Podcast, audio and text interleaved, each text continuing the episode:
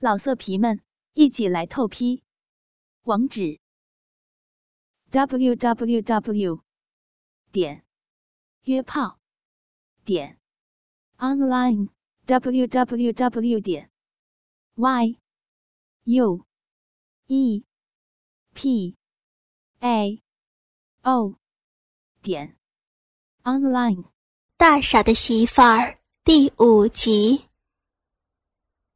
三哥家的家庭会议还在继续，屋外赶早的人家房顶上已悄然竖起清水一样的炊烟。对于这个村子里的许多人家来说，没有再比捣鼓好一日三顿更要紧、更正经的事情了。翠儿，你明天就跟我上县城住到谭姨家去，到腊月二十八那天再接你回来，给你们风风光光的办喜事。人家要是问起啥的来，你就说谭姨是你家小姨，知道不？三哥像哄小孩似的对翠儿说道。大傻身子一挺，脖子立马直了，张大了嘴看着自己的爹。小翠也睁大了眼睛，脸上有些泛红，半晌才说道：“说，我为啥呀？”二嫂笑了起来。这丫头啊，咋还叫叔啊？被二嫂这么一说，翠儿的脸更加红了，憋了一会儿，很小声的叫了一声：“爹爹。”谭咏梅摸了摸翠儿的头，说：“这孩子还真乖巧。”三哥望着大嫂和翠儿的模样，也忍不住想乐，对翠儿说道：“这是咱这店的规矩。”要到正日那天才能够娶你过门，你们小两口以后的日子还长着呢。三哥说话的语气虽然和缓，但神情却是不由分说的。大傻和翠儿，你看看我，我看看你，有话也只能搁在肚子里了。大傻打小就信爹，在他眼里，爹说的每一句话，做的每一件事情都是有道理的。三个件事儿都已经说定了，便转过头招呼谭咏梅留下来吃晚饭。谭咏梅说不了，现在正好可以赶上去县城的最后一趟车，回家还得收拾收拾给翠儿去住。三哥招呼谭咏梅时，二嫂的脸上不经意的忽然闪过一丝不悦，三哥也不再挽留。要大傻和翠儿把谭姨送到车站。三哥，不好了，你你家老二出事儿了。他屋子里的人还没有来得及抬起屁股，门外就传来火急火燎的喊声，是同村的一个汉子。他气喘吁吁的跑进来，一见二嫂也在，就把后面的话给咽回去了。三哥腾的站起身来，问道。我家老二咋了？快说！那汉子看着二嫂支支吾吾，二嫂顿时紧张起来，也催问道：“三哥，扔过去一支烟，示意他尽管说。老二和双塘沟子李木匠的婆娘，在那个啥，被李木匠爷俩给堵在家里了。我正好去办事，撞见了，就赶紧过来给报个信儿。”汉子的话让屋子里的人大惊失色。二嫂的脸一下子变得煞白。我们爷俩现在就赶过去。大嫂、二嫂，你们就别去了。那个李木匠一家子平时在村里鬼精鬼精的，没啥人缘，村里的人不会帮着他们对二哥咋样的。不，我和你们一起去，我倒要看看那个挨千刀的丢人丢成啥样了。二嫂咬着牙说道。谭咏梅眼见出了这种事，赶紧告辞走了。三哥见二嫂态度坚决，也就不再说什么。他从案几抽屉里拿出两包烟，给那汉子，关照他不要出去声张。大傻趁屋里人说话的档口，悄无声息地到灶火间拿了一把菜刀，藏在棉袄里。那汉子拿了烟，答应着，正转身要走。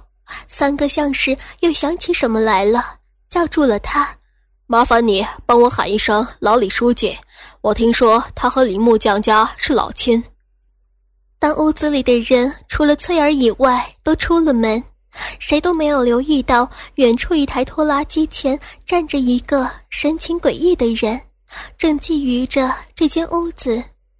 这个人就是赵桂林。三哥做梦都不可能想到，这个赵桂林的出现会让他的整个家庭最终陷入倾覆的漩涡。自从那一天瞧见翠儿之后，赵桂林就被这个妮子扑棱着的长睫毛和微醺样的粉粉笑脸给震惊住了。他怎么也想象不到，在这个被他所鄙视的村子里，会有如此娇艳的一个小丫头。连着几夜，赵桂林在被窝里翻来覆去，像烙饼似的，脑子里臆想着翠儿的身子。手指头则鬼使神差般的干起不可告人的勾当。赵桂林在江对面的大城市也有两年了，每次回来还时不时的出溜几句半生不熟的大城市语言，以显示自己与这个村子值得炫耀的距离。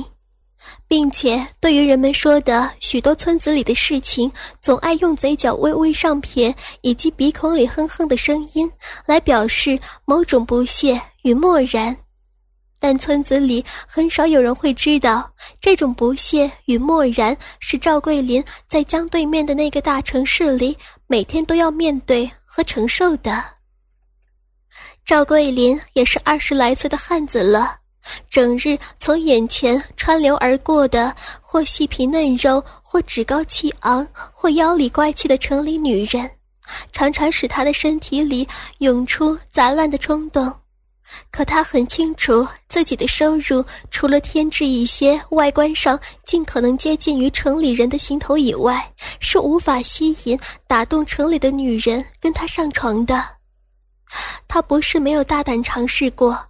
但是在遭遇了多次的不屑与漠然，乃至直接嘲讽后，他不得不很无奈地回到现实中来，只能时不时的趁着夜色潜进城市偏僻的小夹弄里，花不多的钱找个站街的娘们儿泄一泄火，或是与同样来这个城市打工的孤寂妹子们相互取取暖。回村子已经两天了。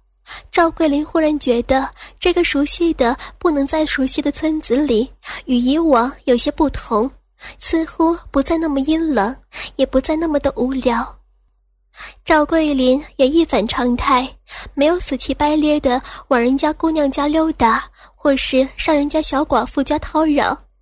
这一切全都是因为那个水灵灵的模样，在脑子里抹都抹不去。今天心里有些烧疼的赵桂林，像是被什么召唤着，转悠到了三哥家附近，就看见一群人忙乱着出门离去。那群人里面并没有翠儿，这让他产生了某一种激动的念头。屋子里的人一下子散去，让翠儿觉得有些冷清，而一想到从明天开始就不能再贴着。抱着大傻火炉样热乎乎的身体，心里更是失落。他见天色已经慢慢暗下来，就想下一点面条填一下肚子，却发现灶火间的柴已经没有了，便打算要到隔壁偏房去抱一些柴过来。刚出门，抬头就看见赵桂林迈腿上了晒场。翠儿第一眼看见赵桂林时，就产生了一种新的感觉。同样是个男人，但感觉就是不一样。赵桂林的脸白白净净的，与大傻有些红黑色的脸迥然不同。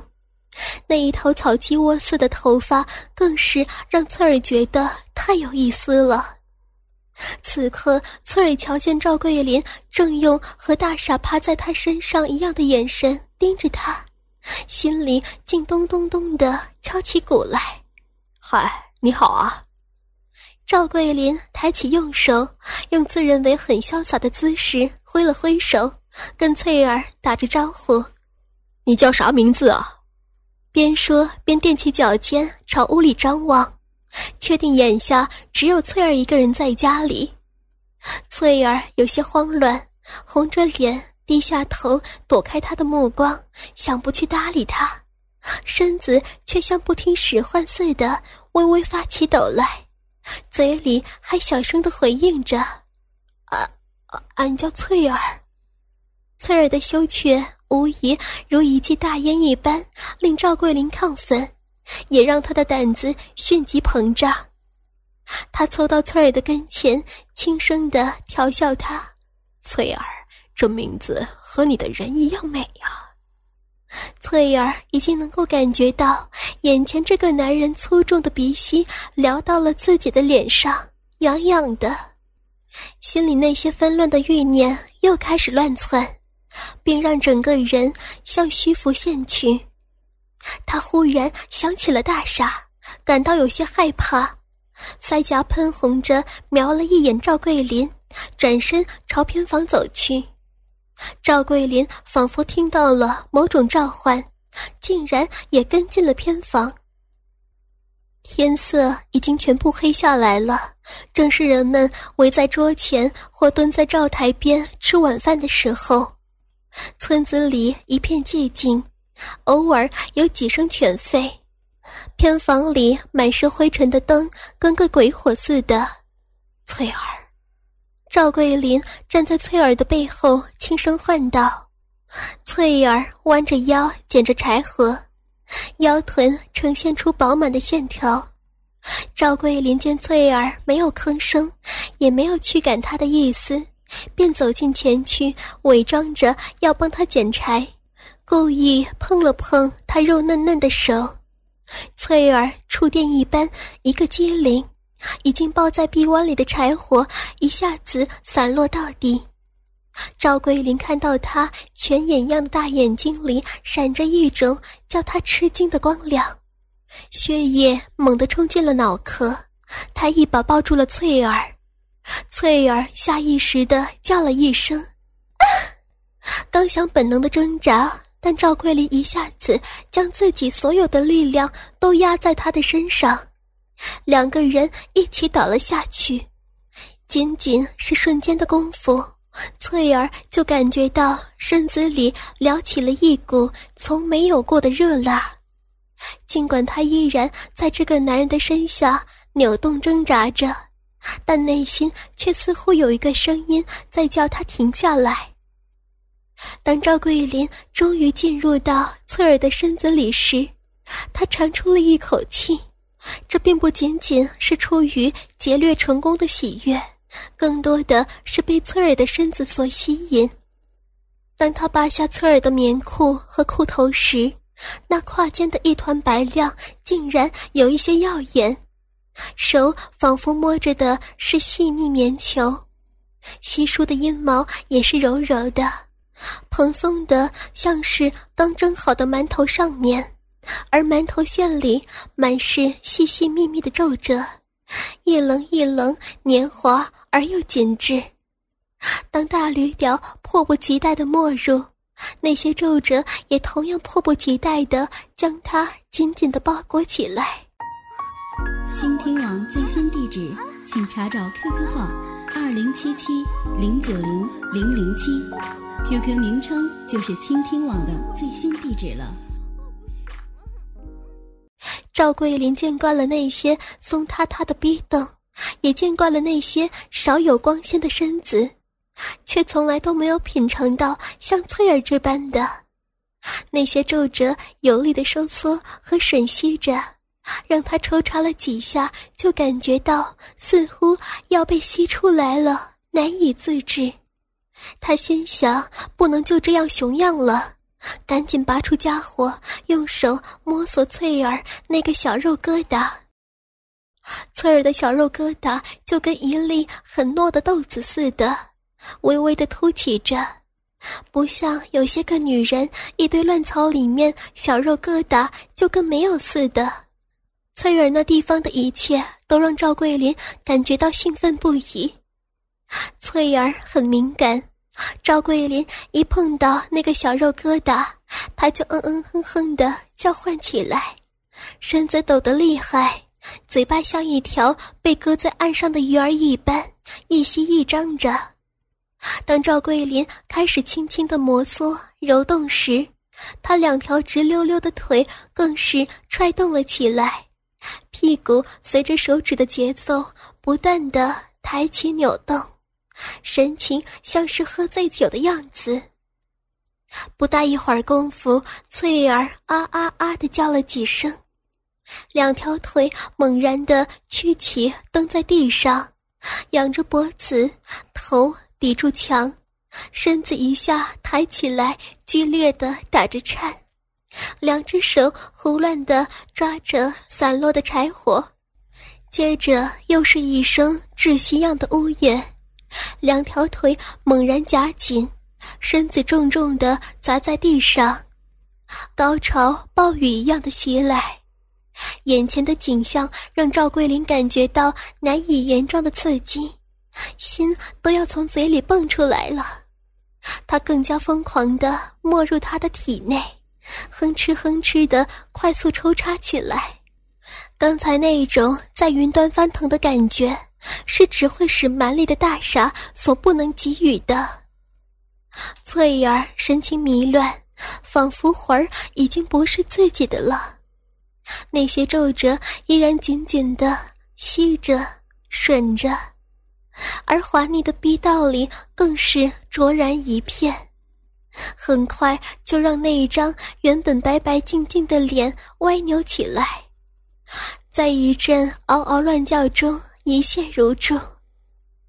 赵桂林还气喘吁吁地趴在翠儿的身上，翠儿忽然想到了大傻，大傻每次这么气喘吁吁地趴在他身上时，都会对他说。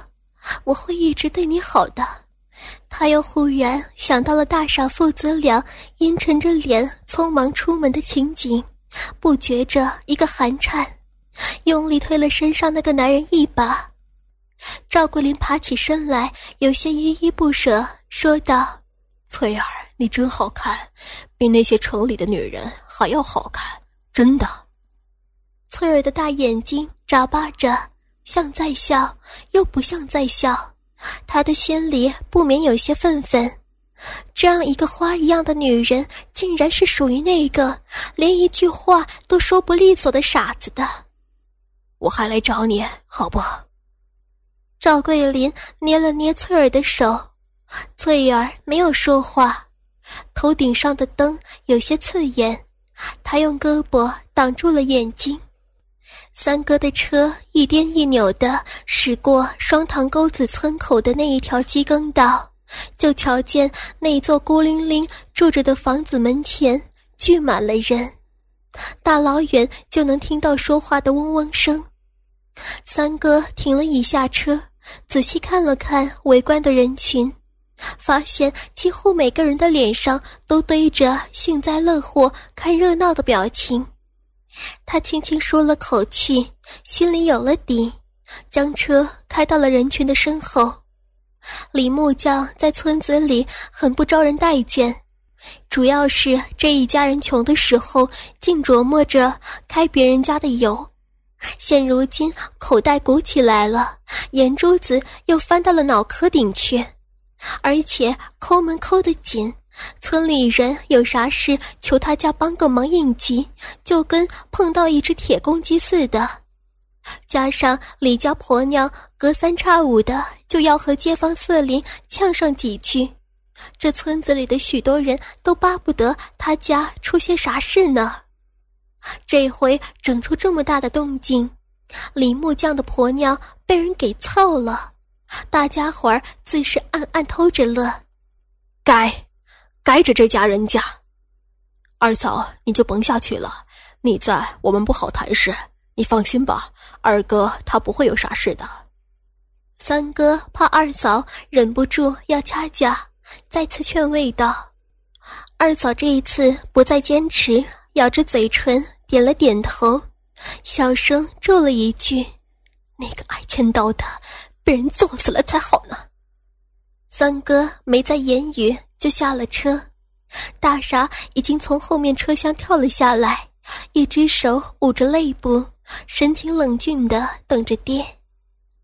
人堆里有人认得三哥，就跟身边的人嘀咕了起来，然后就发出了一声声音不大但却含义复杂的笑。大家伙儿让开了一条道，瞧着三个父子俩，都像是在等着看更有趣的大戏。三哥不动声色地穿过人群，李木匠家的大门虚掩着，里面没有一点动静。三哥轻轻推开门，走了进去，四处望了一下，看到李木匠正在定定地站在柴火间的门口。脚下踩着一男一女的裤子，三哥往里一看，看到二哥和李家婆娘各自蜷缩在角落里，正吓得浑身发抖，也不敢出声。见此情况，三哥只能尴尬的开口说道：“李木匠，如今我哥他犯浑，你要怎么处置他，我都不反对。毕竟他做出了这么丢人的事情。”让我们两家的面子都丢尽了，你说吧，你想怎么处置他？过了半天，李木匠这才回过头来，他瞪大着双眼，眼睛里布满着血丝，他恶狠狠地说道：“好，这可是你说的，随我怎么处置，那老子今天就卸了他那一条操了别人老婆的臭驴屌！”一听到李木匠这么说，二哥当时就吓得腿软，连连哀求三哥赶紧救他。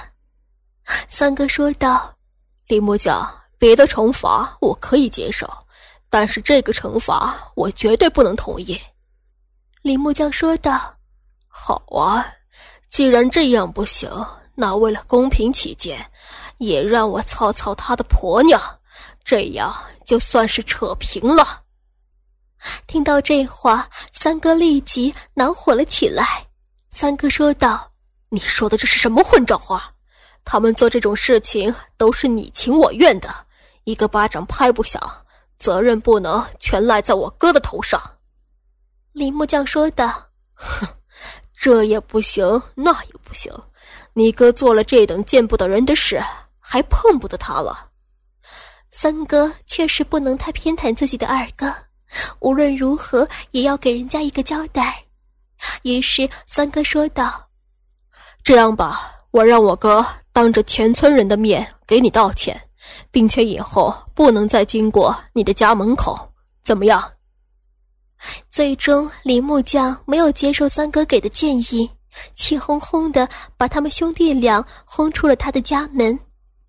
虽是如此，但是三哥觉得他二哥一定要当着全村人的面给李木匠道歉。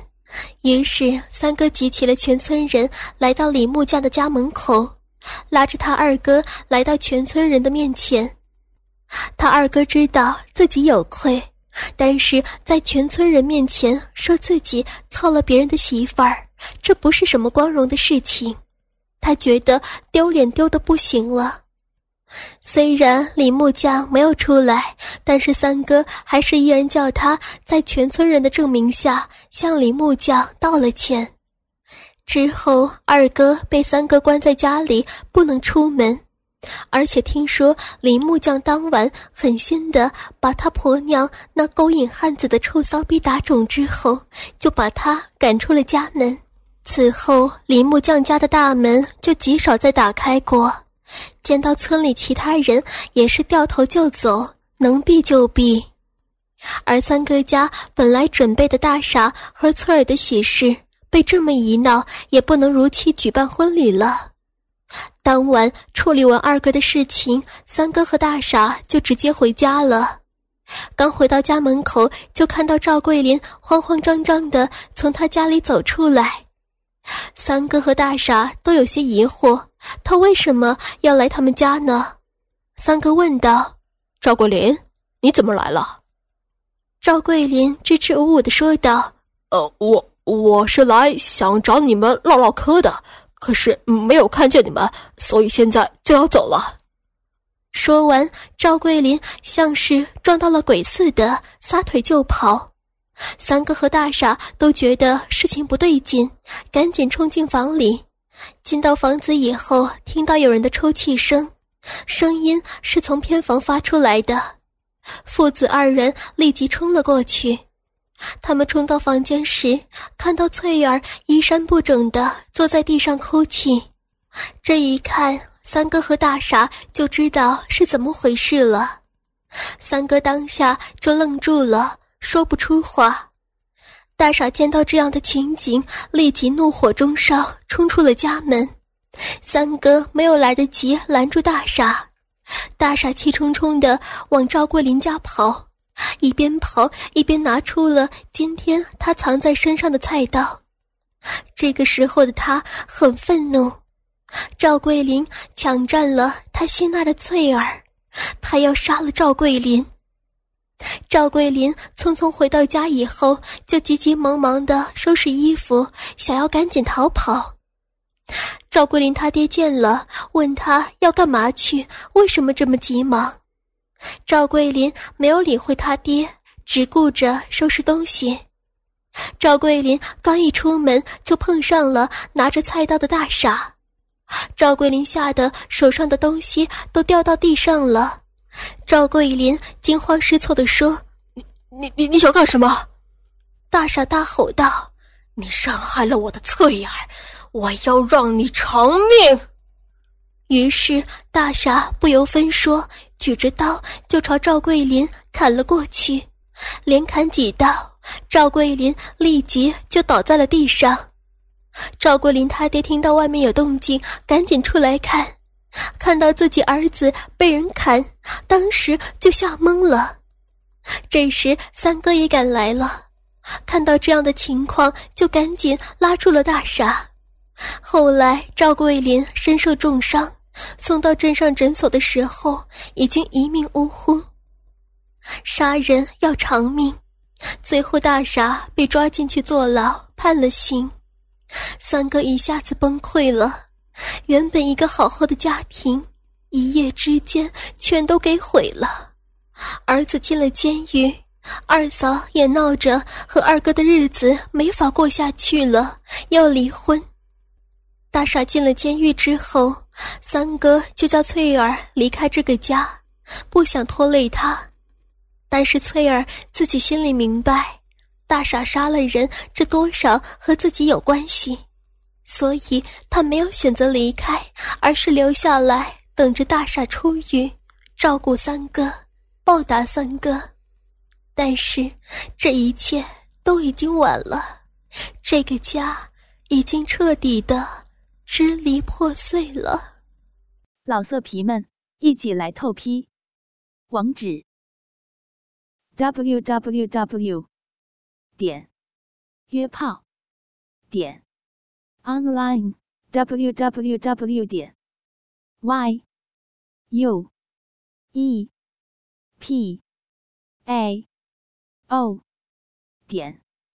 online。